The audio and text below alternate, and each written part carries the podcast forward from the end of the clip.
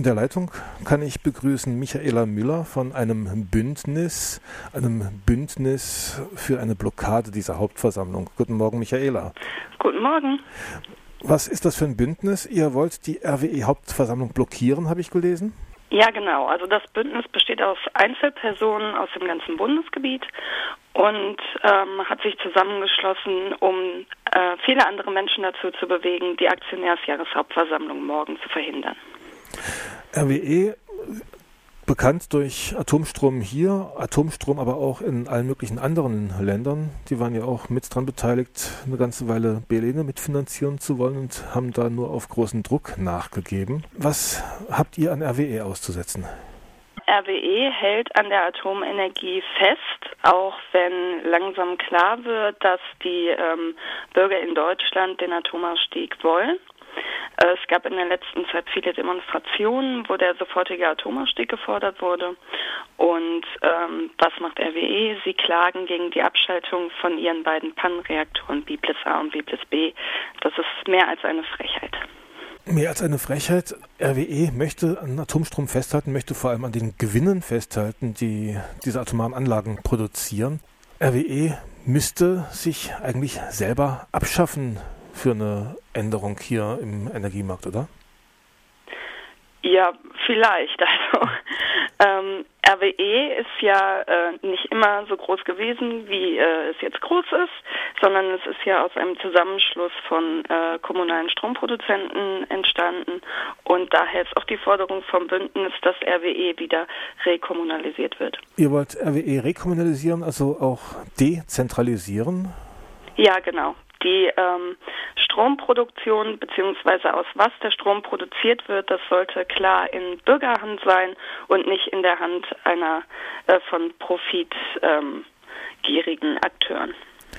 Morgen ist ja die Aktionärsversammlung. Normalerweise sind solche ähm, Konzerne dann darauf bedacht, vor allem das Interesse ihrer Aktionäre zu wahren. Deshalb muss das ja dann auch geklagt werden. Da gehen Einnahmen verlustig und sie sind ja vor allem diesen Aktionären verpflichtet, hört man immer wieder. Das siehst du anders, oder? Ja, also ähm, Stromproduzenten sind eigentlich der ganzen Weltbevölkerung verpflichtet und nicht den Aktionären.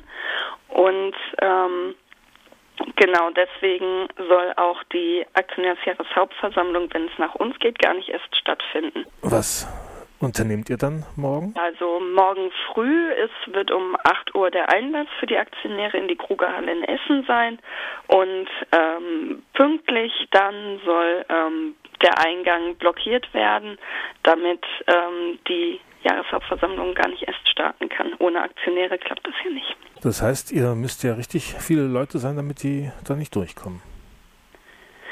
Ja, genau. Also ähm, es wurde bundesweit mobilisiert und ähm, es waren auch ähm, erstaunlich viele gestern auf dem öffentlichen Blockadetraining vor dem RWE Tower in Essen gestern Abend und ähm, ja, ich bin zuversichtlich, dass viele kommen werden. Falls jetzt noch jemand kurzfristig nach Essen reisen möchte, beziehungsweise hier nach Nordrhein-Westfalen, das also ins Ruhrgebiet, wo eure Aktion stattfinden wird, wo wären die Anlaufpunkte?